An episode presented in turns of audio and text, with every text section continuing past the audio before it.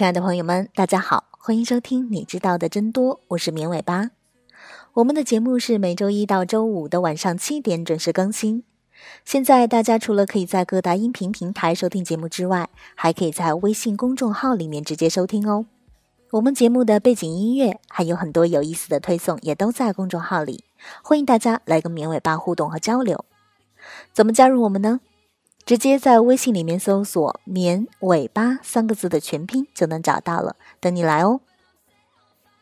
可能很多日本动作片的爱好者没有想过，为什么日本 AV 上会有来自美国联邦调查局的警告？细心的人会发现，无马片，也就是俗称的步兵，一般都有 FBI 的警告；而打马片，也就是骑兵，都是没有 FBI 警告的。原因其实很简单，因为日本法律规定不可以在日本境内发行没有打码的成人电影。但欲望无国界，很多无码片通过出口转内销的方式在美国发行，绕开了日本本国的法律禁区。其实，FBI 警告本身和色情没有关系，只是单纯的版权声明。那几行英文的意思是。未经许可复制、分发或展示版权电影将受到联邦法律的民事和刑事重罚。联邦调查局负责调查侵犯版权的指控。那么问题来了，为什么美国允许发行不打码的电影呢？美国毫无争议是世界上色情业最发达的国家，但色情作品在美国不是毫无争议的。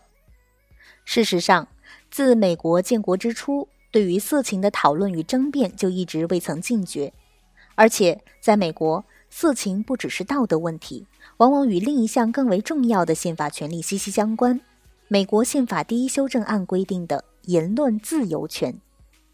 色情是言论自由，这大概是美国色情业发展中最响亮的口号。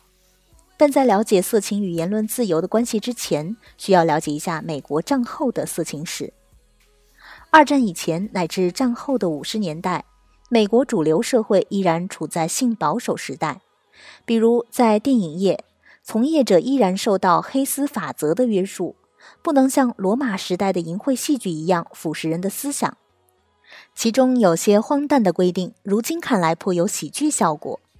比如，影片中如果一男一女同处一床，其中一个人的脚必须着地。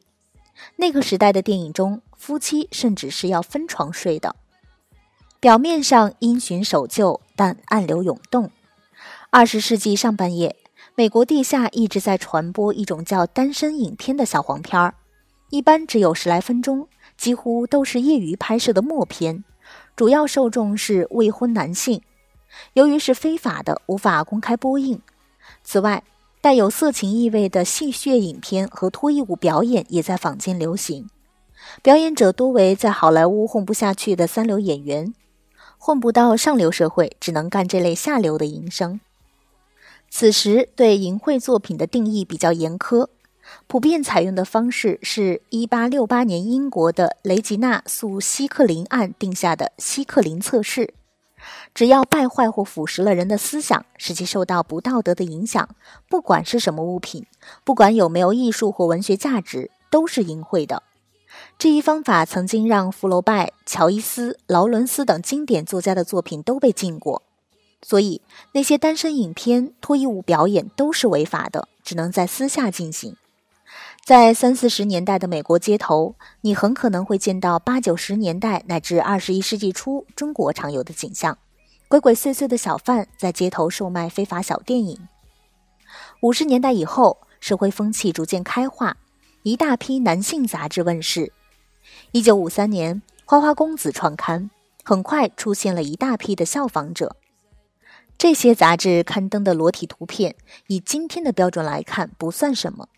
但在民风尚未特别开放的美国，也算是引领风潮。电影产业也开始突破禁忌。尽管黑丝法则的黑云依然笼罩着好莱坞，但大胆的艺术家们时不时地在电影中夹杂着一些性暗示的台词或场景。到了六十年代，突破越来越大胆。一九六五年，艺术家安迪沃霍尔拍摄了《我的男妓》，虽然没有直接表现性行为。但出现了大量的裸体和性暗示，一九六九年，他在《蓝色电影》里更大胆、更真实地表现了普通人的性生活。一九七二年，贝托鲁奇执导、由马龙·白兰度主演的《巴黎最后的探戈》，让主流电影对性的刻画上了一个新的高度。真正的巨变也就诞生在七十年代初，反越战运动、民权运动正酣，美国社会处在前所未有的自由时代。一九七二年，一部划时代的色情电影《生猴》上映了。这部美国历史上最著名也是最赚钱的色情电影，立刻引起了轰动。普通美国民众第一次在公映电影中接触如此直接而有冲击力的性行为镜头。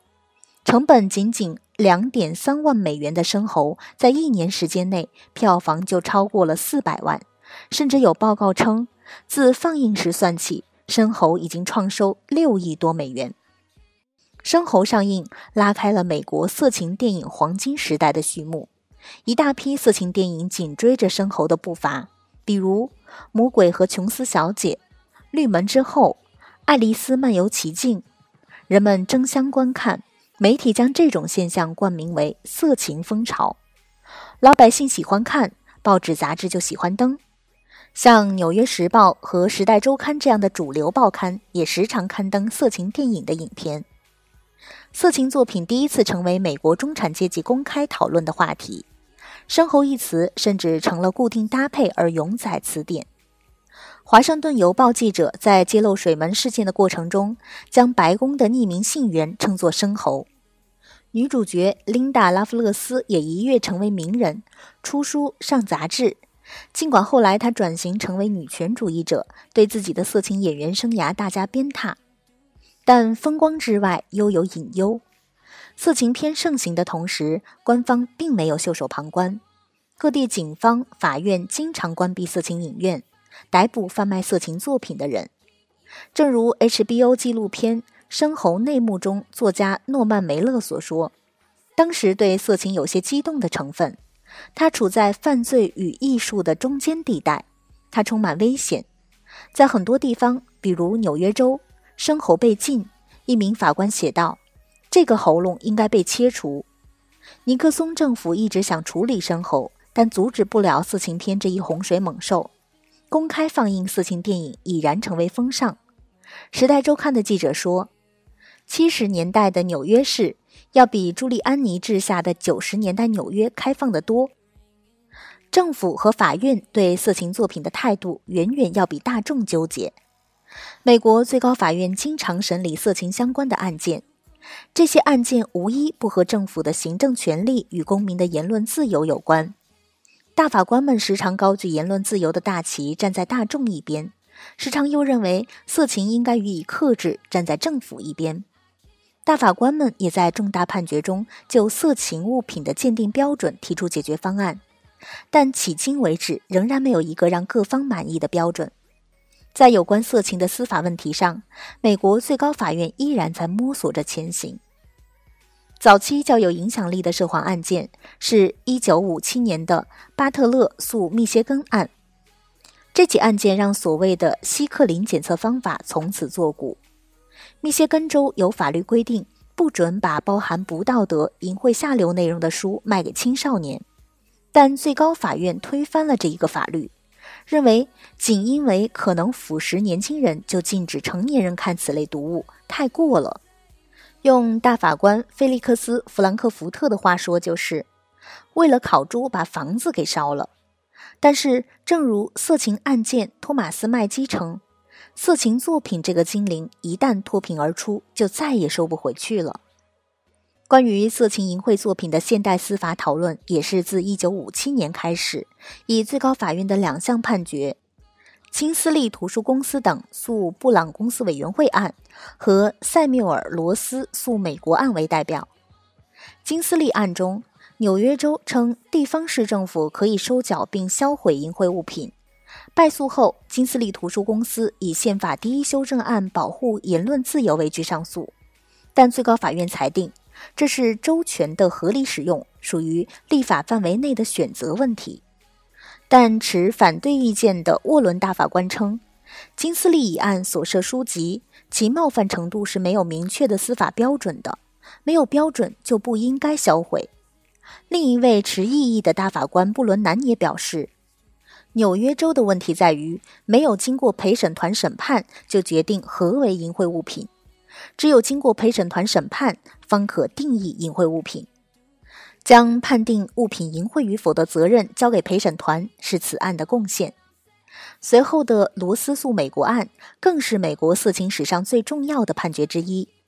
纽约商人塞缪尔·罗斯违反联邦法律，向他人邮寄淫秽物品，被判有罪后，罗斯以侵犯言论自由为由上诉至最高法院。最高法院维持原判，认定罗斯确实违法。但此案的重要意义在于。最高法院严格界定了什么是淫秽物品，其中最重要的一点是，淫秽物品必须毫无社会价值。判定方式是，普通人根据当时的社区标准，认定材料中的主题主要是以色情为导向的。但是，对于这个标准，大法官约翰·马绍尔·哈朗二世保持怀疑。在另一起案件——阿尔伯特诉加州案中，他表示。联邦在这一领域的审查远比各州要危险得多。美国是个意见多元的国家，不相信联邦级的单一淫秽鉴定标准可以在全国施行，而这也成了后来美国色情司法的重要特征。各个州对于色情的定义标准不一，在这个州被禁的色情作品，在那个州可以畅行无阻，这对今天的美国色情业也有巨大影响。加州的色情立法远比阿拉巴马或者是阿肯色等保守的州开放得多。美国年均产出几万部的色情电影，绝大多数都是在加州拍摄的。但是持异议的大法官道格拉斯和布莱克认为，不论是联邦还是州，反对淫秽的立法都违反了第一修正案。所谓的社区标准太过含糊，很可能成为当局钳制言论自由的借口。今天压制了一本廉价小册子，明天就能镇压一颗文学明珠。他们对美国人民保有信心，相信他们可以拒绝有害思想。不过，色情作品必须毫无社会价值的鉴定标准，反倒无心插柳，给了淫秽作品可乘之机。很多色情作品，比如《花花公子》一类的色情杂志，只需要刊登一些文章，即可以越过毫无社会价值的门槛，大行其道。而很多之前被刻以淫秽相关罪名的被告也纷纷要求翻案。在罗斯案中确立的鉴定原则虽然此后有调整和修补，但大体不变。直到1973年米勒诉加州案，马文·米勒在加州向别人邮寄淫秽物品被判有罪，上诉至最高法院。最高法院以五比四将该案发回重审，主要原因是认为当地法官用错了原则。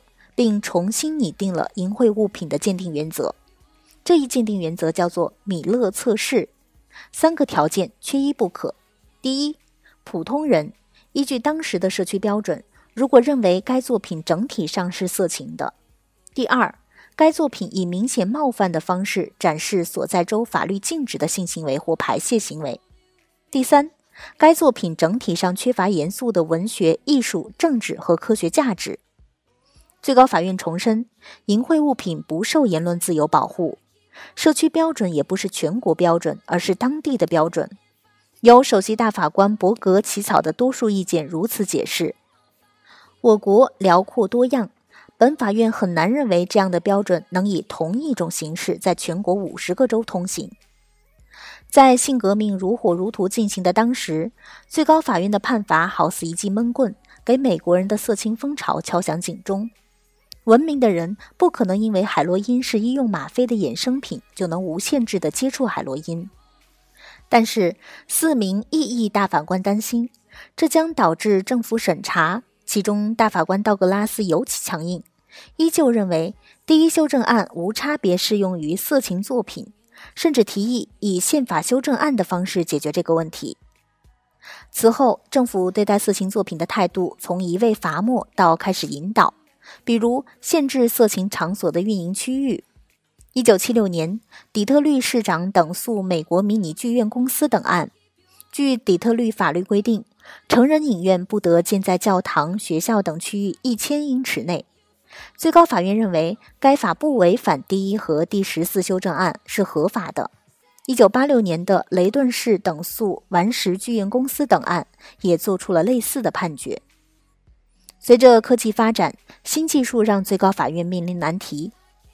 一九八九年，加州赛博通信诉联邦通信委员会案，最高法院支持联邦政府对电话色情通信的限制，但做出了严格限定。一九九六年，电信法中的通信体面法案规定。通过电脑向十八岁以下青少年发送淫秽或冒犯性通信内容是犯罪的，但最高法院判定《通信体面法案》是对言论的内容性管制。大法官史蒂文斯在赛博案中表示，在淫秽作品这个议题上，我们曾说是为了烤猪把房子给烧了，而电信体面法案对言论自由投下了更深的阴影，是要烧掉互联网社区的一大部分。美国的法院判决是根据社会文化的风向不断改变的。尽管最高法院对色情作品的判定摇摆不定，但如果将时间尺度放大，就会发现，美国人对色情越来越容忍，也越来越意识到它与言论自由的关系。正如肯尼迪大法官说的那样，对于艺术和文学的审美和道德判断是由个人做出的，而不是由政府决断，即使是经过了多数人的同意和授权。好的，以上就是本期节目的所有内容了，感谢大家的收听，也欢迎大家关注“明尾巴”的微信公众号。我们节目的背景音乐还有很多有意思的推送，也都在公众号里，大家直接在微信里面搜索“棉尾巴”三个字的全拼就能找到了，等你来哦。我们下期节目再见吧，拜拜。